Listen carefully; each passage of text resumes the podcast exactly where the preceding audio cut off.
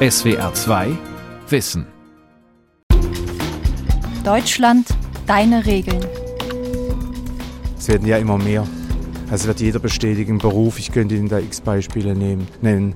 Da sollte man wirklich mal überlegen, ob diese ganzen Reglementierungen wirklich das bezwecken, was sie bezwecken sollen.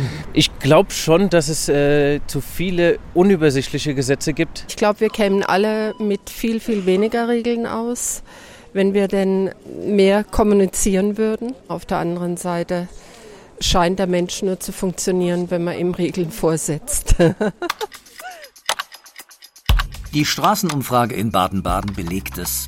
Ein Gefühl hat sich breit gemacht in den letzten Jahren. Das Gefühl, dass ziemlich viele, manche würden noch sagen zu viele Regeln, Vorschriften, Gesetze und Auflagen unseren Alltag beherrschen. Von der besonderen Situation in der Corona-Krise sprechen wir hier nicht. Die werden uns noch in einer eigenen Folge beschäftigen. Hier geht es erstmal um die normalen Zeiten, um Kassenbonpflicht, Fahrverbote, Gülleverordnung, neue Datenschutzregeln, immer höhere Sicherheitsstandards. Für all das gibt es gute Gründe, aber es schränkt eben auch ein, lähmt, verdirbt die Laune und verbraucht viel Papier. In unserer elfteiligen Reihe Deutschland deine Regeln prüfen wir in SWR 2 Wissen Spezial, ob es wirklich immer mehr Regeln werden, welche von ihnen wirklich nötig sind, welche übertrieben.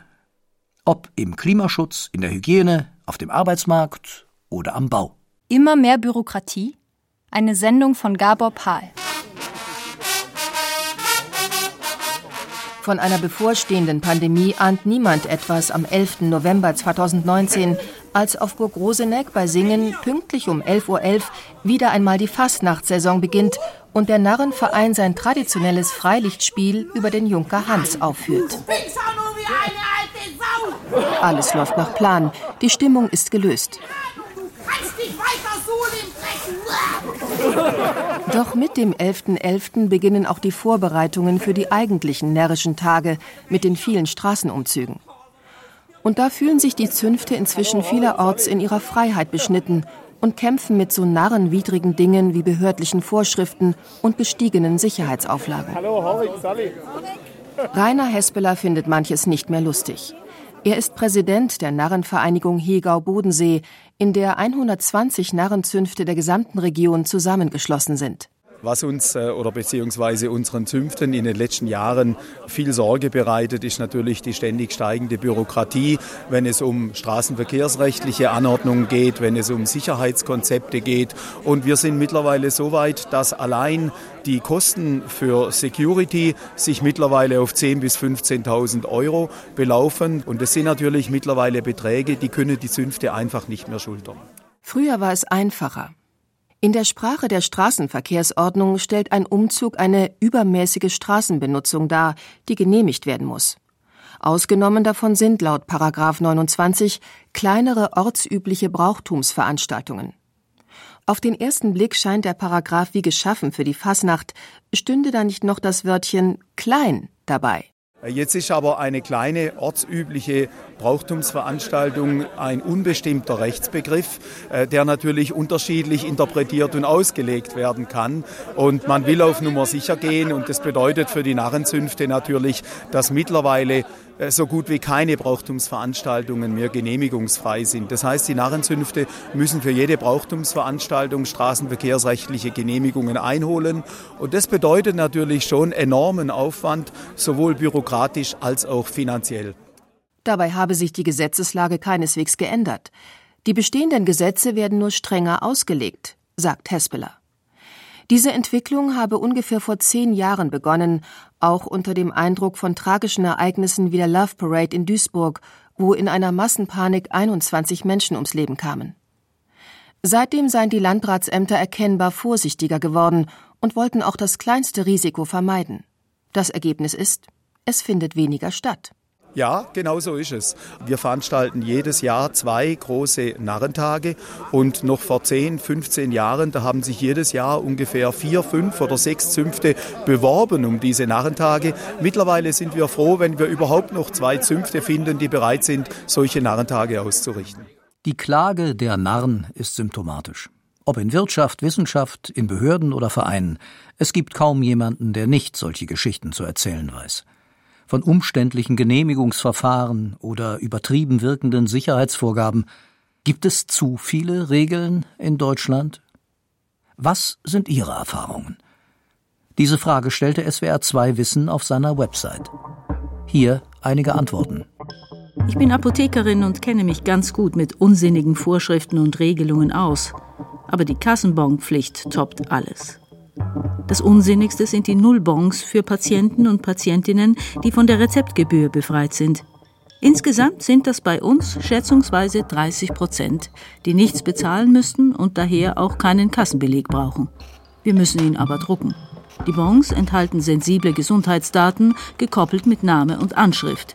Wir sind daher gezwungen, sie datenschutzkonform zu entsorgen. Also schreddern wir jetzt Bons, die keiner möchte, was Arbeitszeit und Geld kostet. Zählen Sie mal, wie viele Verkehrsschilder es gibt in Freiburg. Hier eine Geschwindigkeitsbegrenzung auf 30 km/h, dort 20 km/h, hier aber 40 km/h und nun wieder 30 km/h, aber nur zwischen 22 und 6 Uhr. Wir werden ständig abgelenkt. Was könnte man hier Geld und Rohstoffe sparen, wenn man einheitliche Dauerregelungen schaffen würde? Die Regierung spricht immer von Ehrenamt. Aber heutzutage hat man gar keine Lust, irgendetwas zu organisieren. Nur Vorschriften, Auflagen, Kontrollen, Genehmigungen und so weiter. Ob jetzt die Quantität zunimmt, kann ich Ihnen nicht sagen, weil man sie sozusagen nicht beobachtet hat. Und deswegen ist es schwierig jetzt zu sagen, es gibt mehr davon. Professor Michael Huber ist Soziologe an der Universität Bielefeld. Sein Fachgebiet die Soziologie der Regulierung. Was mich besonders interessiert, ist, wie kann sich die Regulierung sozusagen selbst kontrollieren, um nicht überzuregulieren? Also welche Mechanismen werden angewendet, um mit Augenmaß zu regulieren? Im Fall der Fastnachtszünfte hat sich an den Vorschriften nicht mal was geändert. Sie werden nur strenger ausgelegt. Darüber hinaus gibt es auch immer wieder Bereiche, in denen der Staat Regeln und Verbote gelockert hat. Die gleichgeschlechtliche Ehe etwa ist seit 2017 erlaubt. Wie will man also Regulierung und Deregulierung vernünftig gegeneinander aufrechnen?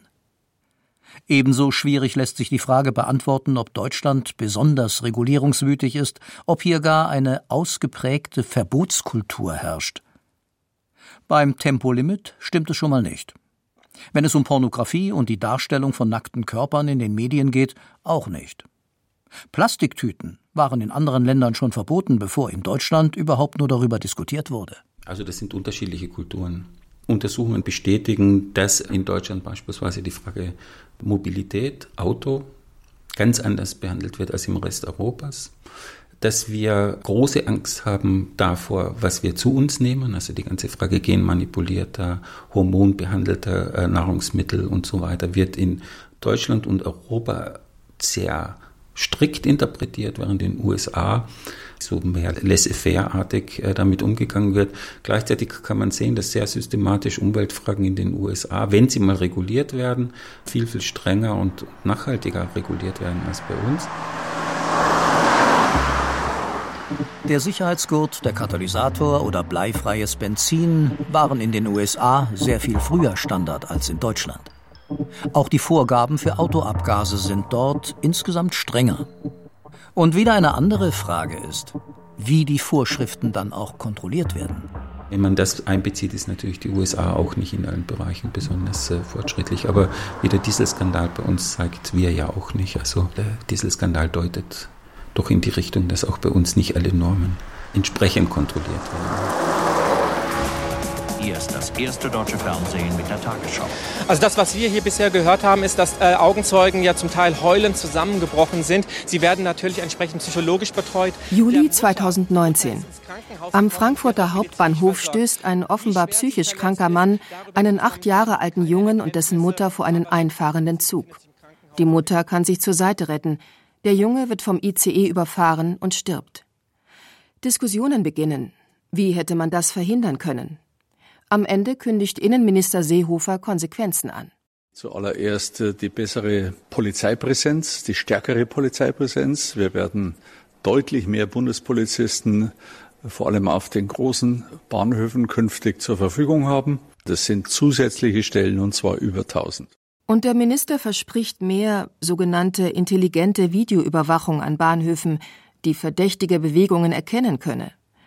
Doch mehr Polizisten und Videokameras hätten die Tat in Frankfurt wohl kaum verhindern können. Und welche Konsequenzen hätte der Minister gezogen, wenn sich der Vorfall nicht in Frankfurt, sondern in einem kleinen Vorstadtbahnhof ereignet hätte? Der Eindruck drängt sich auf, dass es so läuft. Etwas passiert, die Politik spürt den Druck, irgendetwas zu unternehmen und beschließt eine schärfere Überwachung. Kommt es zu einem Lebensmittelskandal, werden Forderungen nach höheren Grenzwerten laut. Ein Schüler läuft amok und es wird über Restriktionen für Killerspiele debattiert. Aber ist die Politik tatsächlich skandalgetrieben? Michael Huber sieht das nicht so. Also es ist der Impuls, die Regeln zu schaffen. Ob dann die Regeln auch wirklich geschaffen werden und auch umgesetzt werden, ist natürlich sozusagen eine ganz andere Frage. Also Sie können das jetzt beispielsweise bei den Gamer-Szenen, die ja auch immer wieder zum Thema werden, da wird seit 15 Jahren darüber gesprochen, dass die Gewaltbereitschaft sozusagen durch Spiele am Computer gesteigert wird, aber es ist eigentlich ganz wenig passiert, dass sozusagen die Möglichkeit für junge Menschen eingeschränkt werden oder kontrolliert werden. Praktisch null. Immer wieder kocht es hoch. Deutschland ist eigentlich ein Land, das auf Skandale fast gar nicht reagiert. Und was die Sicherheit an Bahnhöfen betrifft, im Jahr nach der Ankündigung, mehr intelligente Videoüberwachung zu installieren, war es um das Thema wieder still geworden. Manchmal verändert ein Skandal oder eine Tragödie schon etwas.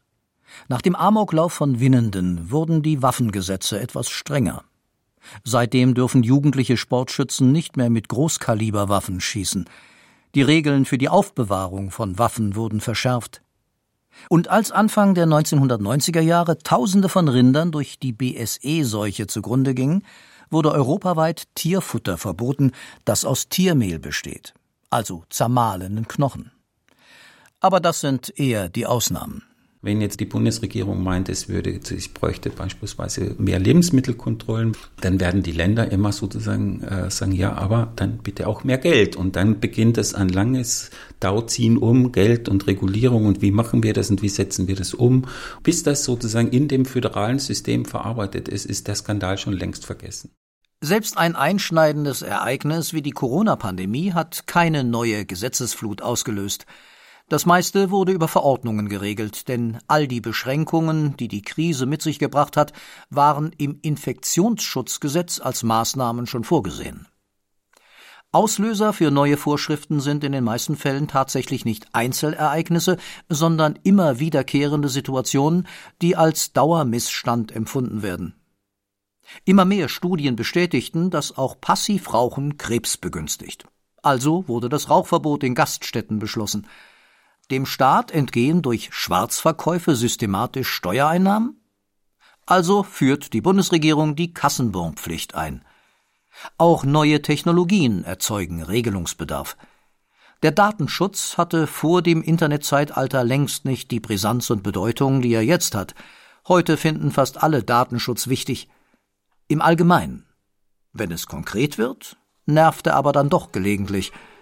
Das fängt im Kindergarten an. Du darfst in die Puppenecke gehen, ja. Ute Fabacher ist Erzieherin in der Kita Wichernhaus in Karlsruhe. Es sei ein toller Beruf, betont sie. Dennoch fallen ihr auch eine Reihe von Dingen ein, die früher unkomplizierter waren. Dazu gehört zum Beispiel die Sache mit den Fotos jede Familie muss für ihr Kind schon am besten bei der Anmeldung unterschreiben, ob das Kind fotografiert werden darf. Wenn jetzt Eltern diese Erklärung nicht unterschreiben, dann müssen wir darauf achten, dass diese Kinder auf keinem Foto erscheinen. Also auf keinem Gruppenfoto, auf keinem Foto bei Kindergeburtstage, bei Nikolaus Weihnachten, wo auch das Kind mitwirkt, vielleicht auch was vorspielt. Auch da müssen wir immer schauen, dass wir die Kinder von hinten fotografieren, dass sie einfach nicht zu erkennen sind sind oder einfach komplett aus der Gruppe rausnehmen, was natürlich für das Kind immer sehr schade ist. Jeder möchte gern diesen Moment festhalten mit dem Kind und, und sein Kind filmen oder fotografieren und auch da müssen wir einfach darauf hinweisen, dass es nicht erlaubt ist, da auch Kinder in der Einrichtung sind, die eben nicht gefilmt werden möchten. Wir haben jetzt bei einer Einrichtung mit 50 Kindern haben wir circa drei Eltern, die das einfach partout nicht möchten. Generell seien Eltern heute vorsichtiger.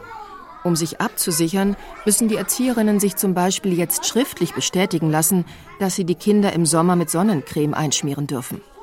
Auch ob sie im Fall des Falles eine Zecke entfernen dürfen, war schon Diskussionsthema. Auch in einer Kita kann mal was passieren. Aber die Sorge, von Eltern belangt zu werden, erhöht auch die Vorsicht beim Träger der Einrichtung. Zum Beispiel konnten wir früher mit den Kindern ganz spontan den Rucksack packen und das Feschbar einpacken und einfach mit den Kindern raus ins Grüne fahren mit der Bahn. Wir haben das sehr oft genutzt, sind gern in den, an den Rheinhafen gefahren, haben die Schiffe angeschaut und all dies ist uns jetzt nicht mehr so einfach möglich, denn da wurde dann ganz neu ein Formular eingeführt. Vor jedem Ausflug, bei dem wir öffentliche Verkehrsmittel nutzen, müssen wir ein Formular ausfüllen und beim Träger einreichen, wann wir losgehen, wohin wir losgehen und mit welcher Bahn wir fahren. Das nimmt uns sehr oft einfach auch die Spontanität, einen Ausflug zu machen, weil wir die Zeit im Vorfeld einfach einplanen müssen. Dass der Träger in vielen Punkten vorsichtiger geworden ist, kann Ute Fahrbacher schon nachvollziehen. Trotzdem bedauert sie, dass heute vieles nicht mehr geht. Diesen Zwiespalt erlebt auch ihre Kollegin Luisa Burkhardt. Sie versteht, dass etwa angesichts von Berichten über Kindesmissbrauch manche Eltern Vorbehalte gegenüber männlichen Erziehern haben. Gleichzeitig sieht sie die Gefahr, dass es immer schwieriger wird, Männer für den Erzieherberuf zu gewinnen, wenn sie sich unter Generalverdacht sehen und für sie wieder Extraregeln eingeführt werden. Dass sie sich auch oft beobachtet fühlen, wenn sie ein Kind auf dem Schoß haben. Und ähm, ich habe in einer anderen Einrichtung gearbeitet und da gab es drei Männer. Da kamen dann auch oft so Anweisungen, die Türen müssen offen bleiben beim Wickeln und so weiter. Da finde ich eigentlich schon, dass man eigentlich unsere Kollegen schützen muss, weil sonst gibt es irgendwann gar keine Männer mehr im Erzieherberuf. Und es ist eigentlich total wichtig, gerade auch für die Kinder, dass es Männer bei uns gibt. Das Beispiel zeigt, nicht alles, was geregelt ist, steht in Gesetzen oder Verordnungen. Sehr viele Regeln geben sich Organisationen auch selbst. Und was als Bürokratie empfunden wird, sind meist nicht einzelne Verbote, sondern es sind Verfahrensvorschriften. All die Regeln, die festlegen, wer sich mit einem Vorgang alles zu beschäftigen hat, was alles zu dokumentieren ist, welche Anträge gestellt und welche Angaben und Unterschriften dafür benötigt werden, wer nach welchen Kriterien Genehmigungen erteilt, Geld bewilligt und wer kontrolliert, ob all dies dann wieder mit rechten Dingen zugegangen ist.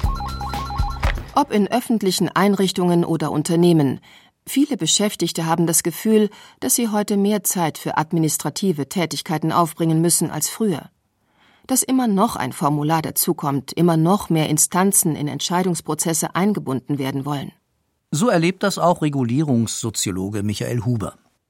Und zwar nicht nur im Allgemeinen, sondern auch in seinem unmittelbaren Arbeitsumfeld der Universität. Forscher verbringen heute einen nicht unwesentlichen Teil ihrer Zeit damit, Anträge auf Forschungsgelder zu schreiben. Und auch sonst hat die Bürokratie an den Hochschulen mit den Jahren enorm zugenommen. An den Universitäten steht im ersten Paragraph aller Hochschulgesetze eigentlich nur drin, dass sie für Lehre und Forschung zuständig ist. Aber sie ist jetzt auch zuständig für Migranten, äh, sie ist für Frauenförderung zuständig, sie ist für die Internationalisierung zuständig. Dass die Universität all diese Belange berücksichtigt, findet Michael Huber sehr berechtigt. Es sorge aber eben auch für mehr Bürokratie und Personalbedarf. Und dieses Personal muss dann wieder geleitet werden. Es müssen Regeln dafür eingeführt werden. Was ist denn überhaupt Internationalisierung? Was ist Frauenförderung? Wann ist Frauenförderung genug? Alles das sind sozusagen Regulierungen und Bürokratisierungstendenzen, die nicht in der Organisation selbst entstehen, sondern die von außen an die Universität in diesem Fall herangetragen werden und dann eben zu den Folgen führen, dass wir auch international sehen können, dass das Wachstum an Personal an Universitäten im Wesentlichen im Verwaltungsbereich, nicht im Lehr- und Forschungsbereich stattfindet. Regulierungen und Bürokratie sind Teil der Zivilisation. Die ältesten bekannten Schriftzeugnisse der Menschheit, die sumerischen Tontafeln von Uruk, entsprangen nicht dem Bedürfnis, bedeutungsvolle Literatur zu produzieren, vielmehr dienten sie der Verwaltung und Buchführung. Auch wenn es sich wissenschaftlich nur schwer beweisen lässt, gibt es einen Grund zu der Annahme, dass es in modernen Zivilisationen insgesamt eine Tendenz zu immer mehr Regeln gibt. Denn die Erwartungen daran, was alles zu regeln ist, sind gestiegen. Keine Demokratie ohne Bürokratie. Wer Gerechtigkeit, Nachhaltigkeit, Verbraucherschutz und sozialen Frieden will, muss Dinge regeln. Das bedeutet aber nicht im Umkehrschluss, dass Regeln diesen guten Zielen immer dienen. Denn, sagt Michael Huber, es gibt auch eine inhärente Tendenz von Bürokratien, sich selbst aufzublähen. Die Bürokratie hat immer ganz bestimmte Erwartungen an das Gegenüber. Sie liebt andere Bürokratien.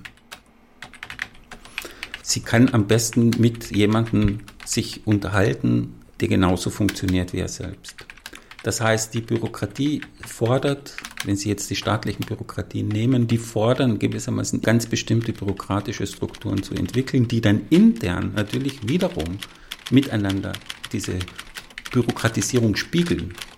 Und man hat jetzt das Problem, dass die Bürokratie gerne mit Bürokratie zu tun hat, sich dann aber auch immer wieder, wenn es unsichere Situationen gibt, immer dann, wenn es Neues einbezogen werden muss, sozusagen mit, nur mit Bürokratie reagieren kann. Das heißt, es wächst mit, und das ist ja ganz interessant, dass man nämlich Angst hat davon, Fehler zu machen. Und um keine Fehler zu machen, legt man Regeln fest, schreibt man fest, wie Dinge gemacht werden sollen.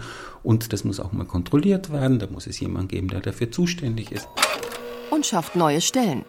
Für diejenigen, die die Regeln im Detail entwickeln, für Kontrollinstanzen, die die Einhaltung der Regeln überwachen und für Ansprechpartner, die Auskunft geben können.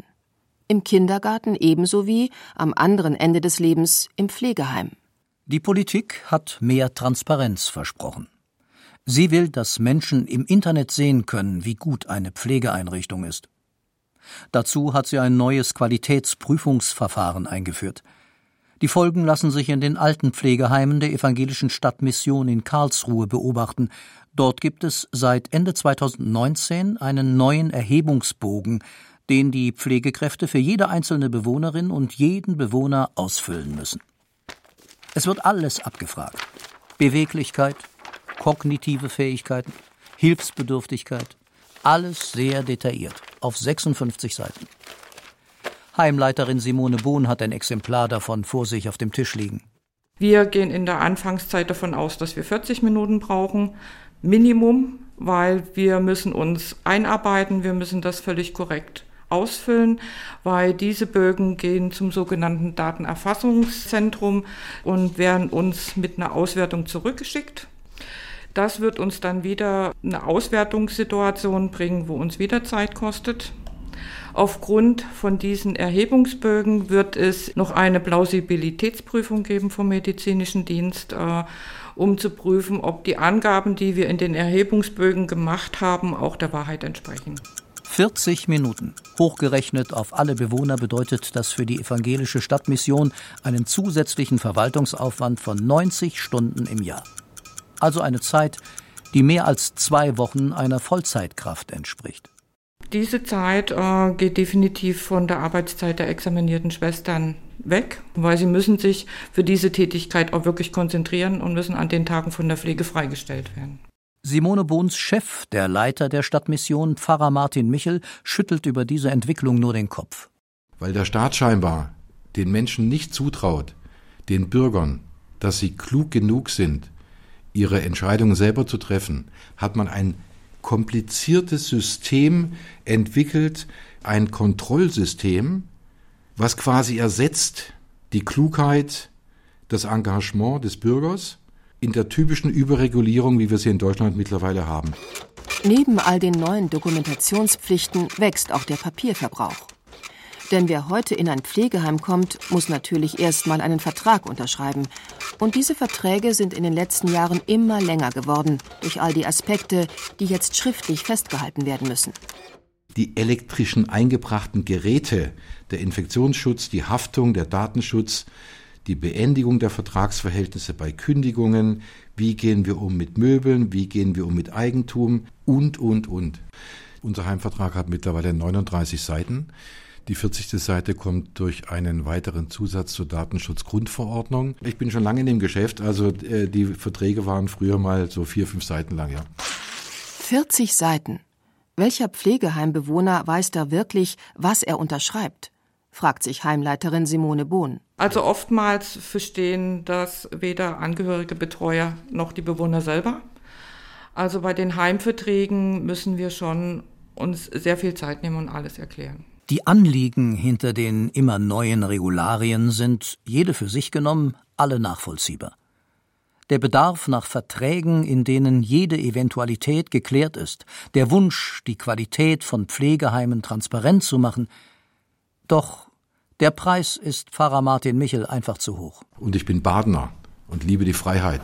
Wenn die Not ist am größten, ja und auch der Schmerz, ja denn, dann spricht doch immer die Stimme vom Herrn. Zum Trost.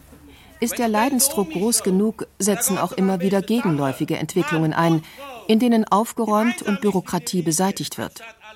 Zu Beginn dieser Sendung hat Rainer Hespeler über die Fastnachtsbürokratie geklagt, die hohen Sicherheitsauflagen für die schwäbisch-alemannischen Narrenzünfte.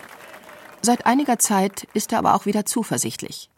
Aus der Politik gebe es deutliche Signale, die Verfahren wieder narrenfreundlicher zu gestalten. Und das ist eine ganz erfreuliche Entwicklung. Wir sind mit dem Innenministerium in Kontakt. Wenn ich wir sage, dann äh, ist das die Arbeitsgemeinschaft der südwestdeutschen Narrenverbände. Da sind insgesamt 14 Verbände Südwestdeutschlands angeschlossen und wir vertreten also die Interessen von fast 700 Narrenzünften. Und äh, das Innenministerium bemüht sich mittlerweile sehr, sehr gut um uns, um eben hier Erleichterungen zu schaffen schaffen. Und da sind auch schon ganz konkrete Vorschläge auf dem Tisch. Weniger Bürokratie wagen. Manchmal folgt die Politik auch dieser Devise. Baden-Württemberg hat Anfang 2020 aus zahlreichen Verordnungen die Pflicht zur Schriftform gestrichen, also die Vorgabe, dass bestimmte Vorgänge mit Papier und Unterschrift zu erfolgen haben. Das betrifft 112 Rechtsvorschriften von der Bergpolizeiverordnung bis zur Akkordeon-Lehrkräfteverordnung. Ebenfalls im Jahr 2020 hat der Bundestag das Maßnahmengesetz-Vorbereitungsgesetz verabschiedet. Anders als sein fürchterlich sperriger Name vermuten lässt, soll es große Bahn- und Infrastrukturprojekte beschleunigen und lange Genehmigungsverfahren abkürzen. Das gefällt allerdings nicht jedem. Umweltverbände fürchten, dass dadurch demokratische Mitsprache und Beteiligungsrechte ausgehebelt werden. Es ist eben manchmal eine schwierige Balance zwischen Bürokratie und Demokratie. Es gibt jedenfalls kein Naturgesetz zu immer mehr Bürokratie. Kaum war in Deutschland die Kassenbonpflicht eingeführt, hat Frankreich beschlossen, sie für Kleinbeträge abzuschaffen. Welche Regeln brauchen wir, welche nicht? Darum geht es in SWR 2 Wissen Spezial Deutschland deine Regeln. Thema der kommenden Folge Verbote für den Klimaschutz? SWR 2 Wissen. Manuskripte und weiterführende Informationen zu unserem Podcast und den einzelnen Folgen gibt es unter swr2wissen.de.